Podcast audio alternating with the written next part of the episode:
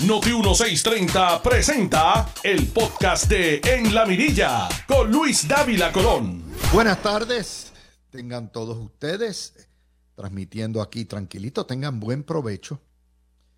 Vamos a comenzar con la secuela de la determinación de la juez Taylor Swain. Y déjeme aclararle varias cosas editoriales. A que yo pronostiqué, anticipé y vi. No solamente fui yo, fue el compañero también John Mott, cuando estábamos en aquel programa en la otra estación. Para allá, para el verano del año 2015, dijimos que venía promesa. John fue el que sacó la historia. Analizamos el borrador preliminar y este servidor puso el grito en el cielo inmediatamente porque dijo, las pensiones se fueron a. Y por esa razón siempre me he opuesto, siempre me opuse a promesa, aparte de que es una dictadura. Y nadie quiere una dictadura para su patria. Enos aquí seis años después. Y luego de que todos los políticos berrearan, pataletearan, resistieran el recorte, y aquí hay casi unanimidad de que no se debe recortar, se pasan como 10 leyes para proteger las pensiones y la principal, que es la ley de retiro digno, la Junta la lleva a la Corte diciendo, víreme esto para atrás, que esto va contra el plan de ajuste fiscal y va contra la ley promesa, y dicho y hecho. La viraron patas arriba, baby. No hubo break, no hay papola. Y ese lo que advertimos. Entonces, recuerden que los periódicos favorecían la ley promesa. Pierluisi y el Partido Popular favorecían la ley promesa. El único que se había opuesto aquel entonces era Ricardo Rosillo, que era candidato y casi pierde la primaria por oponerse a promesa. Pero en aquel entonces todo el mundo 70% de la población quería una junta de control fiscal. ¿Se acuerdan? De manera que, como yo he estado derechito, derechito y consistente, consistente, es, no aquí. Y recuerdo una conversación que tuviéramos John Mott, este servidor, y, nuestro querido hermano, que en paz descanse, Carlos Colón de Armas, donde todos concluimos, se fastidió la democracia en Puerto Rico y se fue Ah, se fueron a ajustar las pensiones, van a coger recorte. Así que ahí estamos. Nos dice el vocero hoy como la gran cosa, golpe judicial al gobierno y a los jubilados. en serio. Después que editorializaron y después que estuvieron a favor de esto, ahora están chillando. Nos dice el nuevo día, menoscabados los poderes del gobierno. ¡Qué bueno es el ELA! Ahí está. La anulación por la juez Swain de la ley de retiro digno, porque es contraria al plan de ajuste eh, de la deuda. Y el plan de ajuste de la deuda, el que se va a aprobar, es el de la Junta, no es el de Taxito ni el de Zaragoza como goza, como goza. De manera que ahora adivinen quién tiene la sartén por la mano. Es que se meten los dichos en enema. Entonces nosotros nos volvemos locos sacándole punta al asunto porque tenemos memoria. Y ustedes tienen memoria, ¿verdad? Así que eh, ahí estamos. Están en remojo varias leyes más. Nada de lo que pataleteen y griten va a impedir. Como yo me he opuesto siempre a la Junta, a promesa, y a cualquier recorte, a cualquier tipo de pensión, yo estoy en récord. Pero estoy en récord también diciéndole, esto es una dictadura y nos van a pasar por la piedra. No. Y ahorita cuando toquemos el tema de que esto es un país que vive de embuste, pues vamos a tocar los temas que son los embustes que se tiran en cuanto a esto. Así que esa es la primera. Segunda nota que está relacionada esta la publica el Nuevo Día en la página 16. Nos ponen el titular erróneo policía despidió 647 agentes desaparecidos y que no se volvieron a reportar a sus trabajos durante la pandemia o antes. Esa no es la historia. se le fue. A cabeza se le fue esa. Miren, Puerto Rico tiene en los libros 16.400 agentes, de los cuales solamente hay 10.400 activos. Hay un montón de agentes de la policía en proceso de retiro, pero más importante aún, hay 1.657 que están missing in action, desaparecidos en acción, que es el equivalente de, si lo tira eh, sobre la base de los 16.000 registrados, pues 13%, y si lo tira sobre los activos, pues 16%. O sea, el 16% de los policías está missing in action. Y esto lo sabe la Junta hace siglos. Puerto Rico tiene más necesidad, porque ciertamente, a pesar de que hay una cuarta parte menos gente, la criminalidad no ha mermado considerablemente en los últimos 10 años. Por lo tanto, se necesitan más policías para protegernos. Pero la Junta en sus recortes a la policía, a quien más afectado es a la Academia de la Policía y el reclutamiento de nuevos miembros. Y ese reclutamiento de nuevos miembros ha provocado un déficit de policías. Por eso es que usted no ve patrullas preventivas en la calle. Por eso es que usted no ve guardias dando la ronda. Por eso usted ve que se tardan más los guardias en llegar. Porque no hay policía para tanto crimen. Y tenemos un déficit de casi una tercera parte. De acuerdo a esta historia, Puerto Rico necesita un 33% más de policía, pero la Junta no permite, porque la Junta lo que tiene, primero, tiene que autorizar las academias, en segundo lugar, limita la matrícula. Para nosotros poder reclutar esos casi 7 mil policías más que se necesitan, o 650, tendríamos que pasar fácilmente por dos academias al año, como estuvo en una época. Y la Junta no permite. Bueno, pues ese es otro problema. O sea, oigan bien lo que es la dictadura. En su autogobierno, o llamado autogobierno, Puerto Rico no tiene capacidad ni de reclutar guardias nuevos, que es la seguridad pública, que después de la salud es la más grande, el servicio esencial más grande.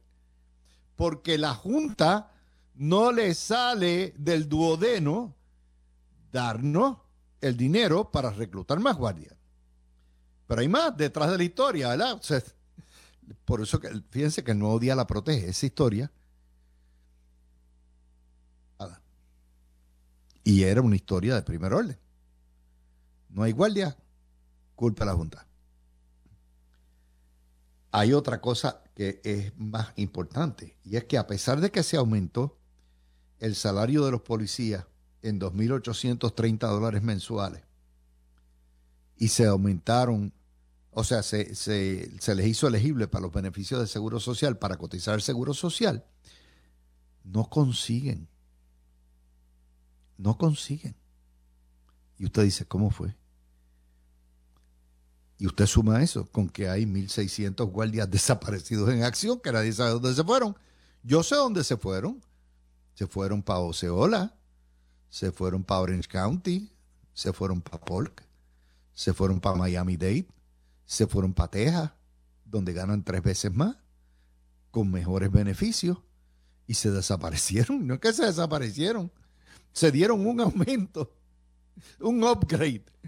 Cogieron el avión, ¿verdad? Los 500 pesos que le pagaron a Southwest o que le pagaron, o si se fueron a Spirit los 400 y pico, pues, lo invirtieron.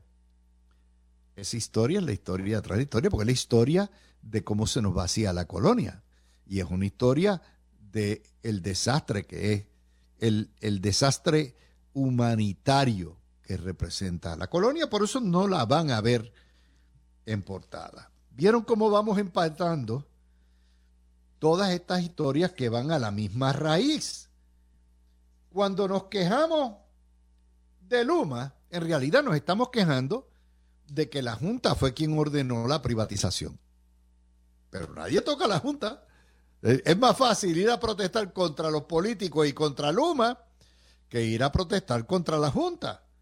Cuando nos quejamos de que no hay policía, la culpa se le echamos a que se desaparecieron sin reportarse. Cuando la culpa es de la Junta. Cuando nos quejamos de que la YUPI necesita 500 millones, 800 millones, pues no, no, no decimos que la culpa es de la Junta. No, no. La culpa es de esos administradores malos que hay allí, los PNP en la YUPI. Y cuando nos, nos, nos quejamos de que no hay retiro digno, pues obviamente la culpa es la Junta. ¿A quién le echamos la culpa? A Pierre Y en eso estamos. Eh, hay otra nota más. Voy poco a poco, mi gente. Prepárense. Es más, siéntense. Búsquense un whoopee cushion. Siéntense en el whoopee cushion bien. Y, no se levanten ni para lo cual. No le den la espalda a nadie que no las van a ajustar bien heavy el año que viene. El nuevo día, página 30. Otra historia de Joana Isabel. Joana Isabel es una joya. Da gusto leer esta mujer. Ciertamente hay unos periodistas que son bien buenos. Joana Isabel González es muy buena. Vienen más aumentos de energía eléctrica el costo del petróleo luego de la pandemia y del gas se ha triplicado. De manera que en vez de estar pagando, ¿cuánto eran? 40 chavos. Usted está pagando casi, no, va a pagar casi 90 chavos, ¿verdad? Y va a aumentar, no por culpa de Luma, porque en los 80, Rafael Hernández Colón y el Partido Popular aprobaron la ley del ajuste de combustible para engañarnos, para decirnos que no nos iban a subir la tarifa. Y entonces la factura que usted recibe dice, no, una parte de la tarifa, la otra es el ajuste de combustible. ¿Qué es el ajuste de combustible? Que cada tres meses la Autoridad de Energía Eléctrica, y ahora con el permiso de la Comisión Eléctrica, puede pasarle a usted todo el aumento en los costos de su combustible y de sus carburantes. Aumentó el petróleo, ¡pap! usted lo paga. Aumentó el gas, usted se queda sin gas, pero usted lo, paga, ciertamente, lo paga también. Aumentó el eólico, lo que sea, usted lo paga. Y eso cada tres meses nos lo han venido espetando. Y de cada cuatro ajustes de porque se hace trimestralmente, del ajuste petróleo, tres son de aumento. Por eso usted siente que nunca baja Y cuando, cuando le suben cuatro chavos, la próxima, y le suben dos chavos después, entonces vienen y lo, ajustan y dicen, te bajé la factura, te bajé dos chavos, porque usted tiene seis enganchados, ¿verdad? Bueno, pues por razón del ajuste de combustible y por la hiperinflación causada por la pandemia y por los problemas de distribución global, incluyendo un aumento de 73% en los fletes marítimos, que es por donde se transporta el petróleo y el gas, se transporta en barco, pues usted está pagando el doble de lo que pagaba eh, el año pasado y está pagando seis o siete chavos más de lo que pagaba en el 2019 porque se la están ajustando. Pues nos están preparando y nos están diciendo que el año que viene, como la inflación va a continuar, usted prepárese a pagar de 10 a 20% más. Ay, madre. Claro, eh, la cifra récord se pagó 30 centavos residencial en el año 12. Es una de las razones por las cuales perdió el gobierno de Fortuño.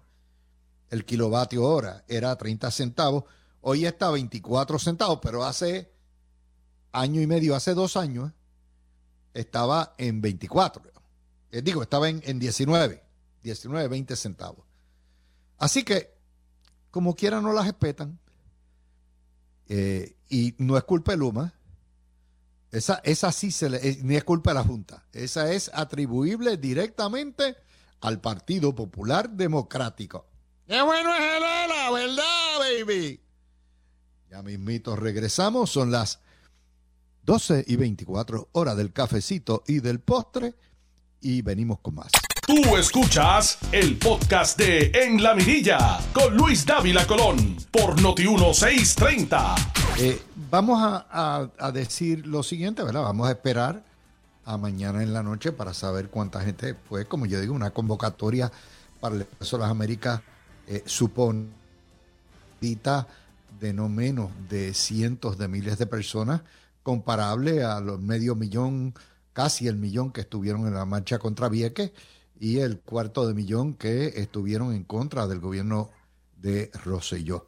Así que es sobre esa base que la vamos a medir con tanta publicidad y tanta, tanta de eso y tanta molestia que hay con el sistema eléctrico, pues esperamos verlo mañana. Eh, ciertamente los principales promotores pues son Guapa Televisión, eh, NBC y Telemundo, eh, Univisión Radio y obviamente también tenemos que tener a Tele 11 en la comparsa para llevar el máximo número posible para ver si le dan la pata a Luma y el pueblo obtiene esa gran victoria de dejar a cargo de energía eléctrica a los políticos y a UTIER como han estado a cargo durante 70 años. Así que ya miraremos ese noto. Hoy en el vocero, página 14, nos dicen que los economistas auguran que se, aunque las ventas están arriba, eso es artificial porque está alimentado por los fondos federales. Que ya cuando se acabe el PUA, ya se están agotando los fondos y se vaya la temporada navideña, va a haber un bajón brutal en ventas a partir de enero. Así que ya miraremos a ver. Eh, la única cosa buena es que está quedando atrás eh, toda esta situación del COVID. Y esto me trae a lo que es la... Vamos a ir a la isla de los embustes. Yo mirando las noticias esta semana, preparando ya resumen que siempre hacemos todos los viernes, dije, pero es que Puerto Rico es una isla de embustes. Nosotros vivimos en el medioevo, supersticiones, bulos, falsedades. Y y entonces se lo dicen al pueblo, el pueblo se lo cree, piensa que son verdades, aunque desafíen todos los datos y todos los hechos. Y entonces vivimos en un mundo de fantasía fabricado, fabricado que no tiene otro propósito que eh, mantener el sistema socialista de gobierno que tenemos. La demostración de mañana no tiene más que tres objetivos.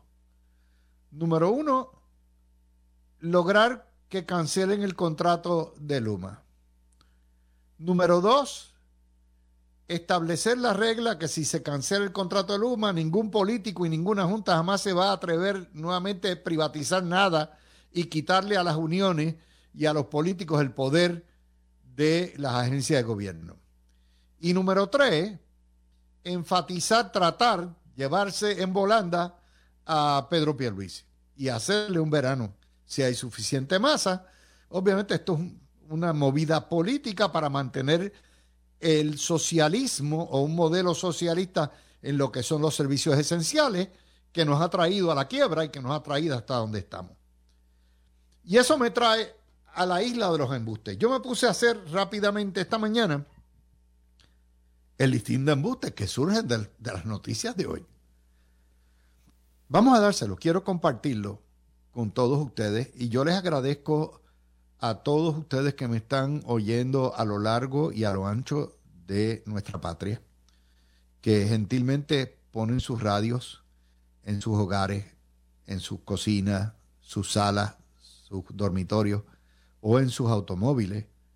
Me honra que nos estén escuchando y a esos 5.000 o 6.000 personas que todavía nos escuchan desde el continente y desde otras partes del mundo, incluyendo Hawái, Alaska, eh, España, a todos ustedes le agradecemos. Gracias por haber hecho la transferencia a lo que son los dominios digitales de Noti1. Y aquí lo que importa es esa transmisión en este programa de la mirilla. Vamos a la isla de los embustes. Primer embuste. Estoy midiéndolo porque eh, tengo nada más que 12 minutos. La juntadura no puede imponer recorte de pensiones. Puerto Rico es autónomo y cómo va a ser eso viola la soberanía del ELA. Liquidado. Ayer la juez Swain le dijo, este papá. Número dos, cero recortes para el Partido Popular y para el PNP en realidad no quiere decir cero recortes.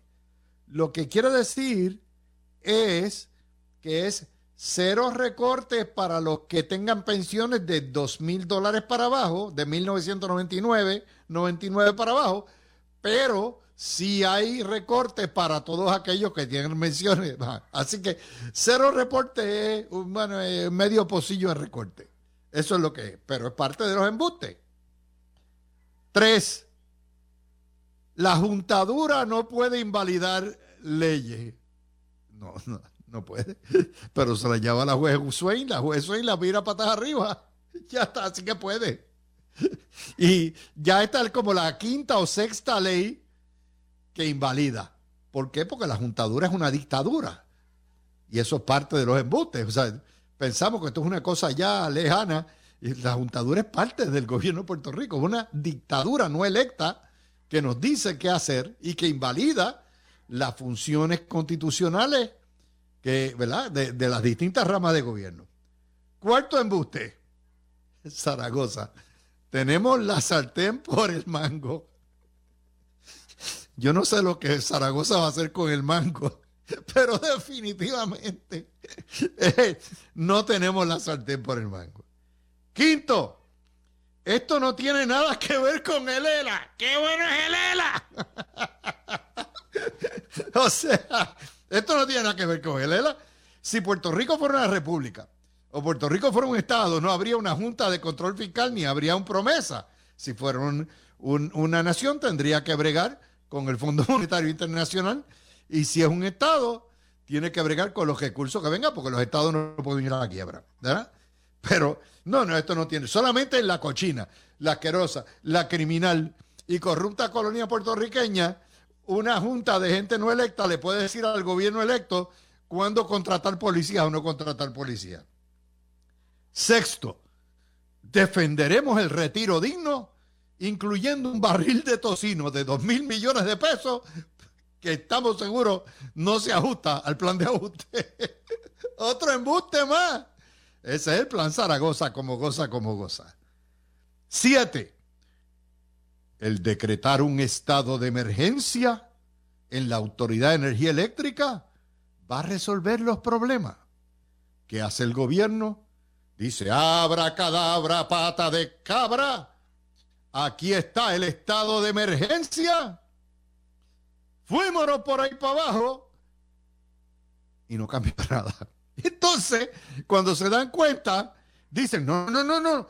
Eh, nosotros los que pedíamos un estado de emergencia no era para tanto, man, era de jugando, porque eso se presta para la corrupción. Ahora estamos en contra del estado de emergencia que pedimos. Ese, ese es el Partido Popular. Nueve, la colonoscopía de los contratos y salarios de Luma resolverá el problema de la avería en la planta. Hoy yo vi a Luis Raúl Torres, ese tipo es una, oiga, es una serpiente viperina, preguntándole al director de cómo fue que se retiró y si tuvo que pagar dos mil pesos más para cotizar los 28 años, que usted sabe que si usted se queda corto puede pagar al fondo. No, no, no, es un desastre. O sea, Luis Raúl Torres tiene menos inteligencia que el duodeno mío, por mi madre. Es muy inteligente el mío. ¿eh? Vamos a ir a lo otro. Velázquez, Nidia Velázquez. les voy a cortar los, fondos de reconstrucción si Luma no entrega los papeles. Mire qué clase de colonizada, colonizadora. Nos va a castigar a todos. Cuatro años de retraso tenemos en los fuentes, en los, los ingresos de, de reconstrucción, porque Luma no entrega los papeles que ya quiere. ¡Qué clase patriota! Otro embuste más. Once si Pedro Pierluisi flexibiliza las restricciones de COVID, será responsable de cualquier rebrote. Esa es. Daisy Sánchez y sin Marie Fleming cogieron por ahí diciendo, primero le caen encima por no soltar. Después que suelta, entonces ahora no, no, no, ah, no, ¿cómo va a hacer eso? Esto no se ha acabado. Si alguien se muere mañana, tú eres responsable. Otro embuste más. 12. Cuando se vaya el púa, regresarán los empleados a su puesto. Siéntate a esperar. La gente le gustó el guiso de quedarse en la casa, trabajar remoto y le dicen, ¿cómo fue que me aumentaste de 7.25 a 8.50? Ahí vete a... Conmigo no cuente. Así que se fue el púa y no llegaron los empleados porque eso es parte de los salarios mínimos cochinos que se ganan en el Estado Libre Asociado de Puerto Rico. ¡Qué bueno es Elena! ¿Verdad que sí? Oiga, otra más. Si me suben la factura de la luz, la culpa es de Luma. La primera factura que envió Luma fue en julio. Y no han estado subiendo la, factura de la luz cada tres meses desde la época de los 90. Hello. Pero la culpa es de Luma. Otro embuste. Eh, si el retiro de los empleados de energía eléctrica se defonda, la culpa es de Luma. Luma llegó en junio, está desfondado el retiro, pero la culpa es de Luma. Genial, ¿verdad? Dicen, las averías en las plantas de generación, la culpa es de Luma. No es de la UTIER que las corre. No es de los políticos que la corren, no es de energía eléctrica, es de Luma. Embuste número 16. Lautier y los políticos que tienen 70 años de experiencia amplia administrando y operando las plantas y el sistema eléctrico son superiores y administran mejor que Luma. Y si tú crees eso, mañana ve a marchar, porque la alternativa a Luma es Lautier y los políticos y quedarte como está. Otro de los grandes embustes. 17. Si marchamos contra Luma, a Pierluisi, otro golpe más, otro verano del 19 y acabamos para siempre con las privatizaciones porque este Estado, tiene que, este, este gobierno tiene que ser siempre el paraíso de los trabajadores, el paraíso socialista. 18. Atacamos la corrupción amapuchando a Mariana Nogales y a Guillito Rodríguez. Otro embuste. Vamos a la 19. Esta es del gobernador. Las peleas de gallo siguen siendo legales porque no están en el comercio interestatal. Y yo ayer le mandé un tweet con por lo menos 60 productos que necesitan los gallos para pelear que están en el comercio interestatal sin contar los alimentos. Ustedes creen que la purina la hacen allí y el alpiste la hacen aquí. Ay, madre. 14, 19. Eh, si rechazamos el plan de ajuste, no habla de ajuste, otro embuste más. Exacto. Si Taxito y Zaragoza no hacen nada, no va a pasar nada. Bueno, lo peor que puede pasar es que desestimen el caso y tengamos eh, mil demandas embargándonos todo o que nos impongan el plan de ajuste de la Junta y adiós que parta. La Junta no podrá legislar, pero la Junta tiene el poder, y lean bien promesa, para hacer certificados que permitan el intercambio de las notas. Esa no la sabían, ¿verdad que sí? Oh, sí. No, no necesitan la legislación. Basta con que ese es el poder plenario de promesa. Pero no me pregunten a mí, pregunten por allá. El próximo, el FBI investiga a gobernadores PNP cada vez que llegan al poder y por ahí viene el rescate. Van a tumbarlo. Ok. Bueno, fiel hoy a La Vega. Ya soltó la primera el FBI filtración de que hay un gran jurado investigando las administraciones de Ricardo Rosselló, de Wanda Vázquez y de Pedro Pierluisi por donativos opacos y contratos del gobierno. Parece que se les olvidó lo que les pasó con el caso de Aníbal Acevedo Vila, pero ahí estamos. Hay, hay, que, hay que empezar a coger la bola para que vaya cogiendo velocidad y grande para cuando llegue el año preelectoral, ¿verdad? Próximo embuste. La Junta de Control Fiscal no tiene nada que ver con los recortes de la YUPI. Eso es culpa de la administración de la YUPI. El aumento de agua no tiene que ver, nada que ver. Los aumentos que nos respetan cada julio, nada con la Junta. Los aumentos de la luz, mucho menos tienen que ver. Oiga, la falta de policía en las calles no tiene que ver nada con la Junta. Y la llegada de Luma tampoco. Llegaron todo eso por obra y gracia del Espíritu Santo. Y el retraso de los fondos de reconstrucción no, es culpa de la Junta, que fue a cabildear para que no nos los dieran. Ustedes se acuerdan, están en récord. Y después cuando lo cogimos con las manos en la masa, echaron para atrás. No, yo, ¿qué, ¿qué va a hacer? Yo no he hecho nada. No, no tiene que ver nada. Otro de los embustes. La marcha contra Luma no es política ni ideológica. Y otro más que vi esta mañana. Yo voy a ver cuánta gente es en el Expreso de las Américas pero ahora la convocatoria es para el Bison. Ay, Dios mío. Como les digo, ese es, y eso bombardeado todos los días, todos los días, todos los días, en todos los telediarios, en toda la radio, en toda la televisión, hora tras hora, minuto a minuto, minuto a minuto, logra que la gente, por lo menos en cuanto a Luma, eh, haya tres falsedades. Número uno, que los problemas de Puerto Rico que llevan 40 años dando, que, no damos ni pie ni bola con, energía eléctrica, son de Luma que llegó en junio, ¿verdad? Número dos, que la culpa de las averías de eh, lo que es las plantas de transmisión, que la culpa es de Luma también, que no tiene control sobre ella. Número tres, que los aumentos que tienen que ver con la ley del ajuste de petróleo, de combustible, no son culpa también de Luma. Y número cuatro, que toda esta carambola política va a producir un cambio de gobierno porque si se tira un millón de personas a la calle mañana se cae el gobierno de Pierluisi y empieza la revolución y mal que no es política. Esos son los mitos. Nadie les va a hacer este análisis. No lo esperen. No lo esperen de nadie les va a hacer este tipo de análisis. ¿Por qué? Porque esto es lo que yo hago profesionalmente.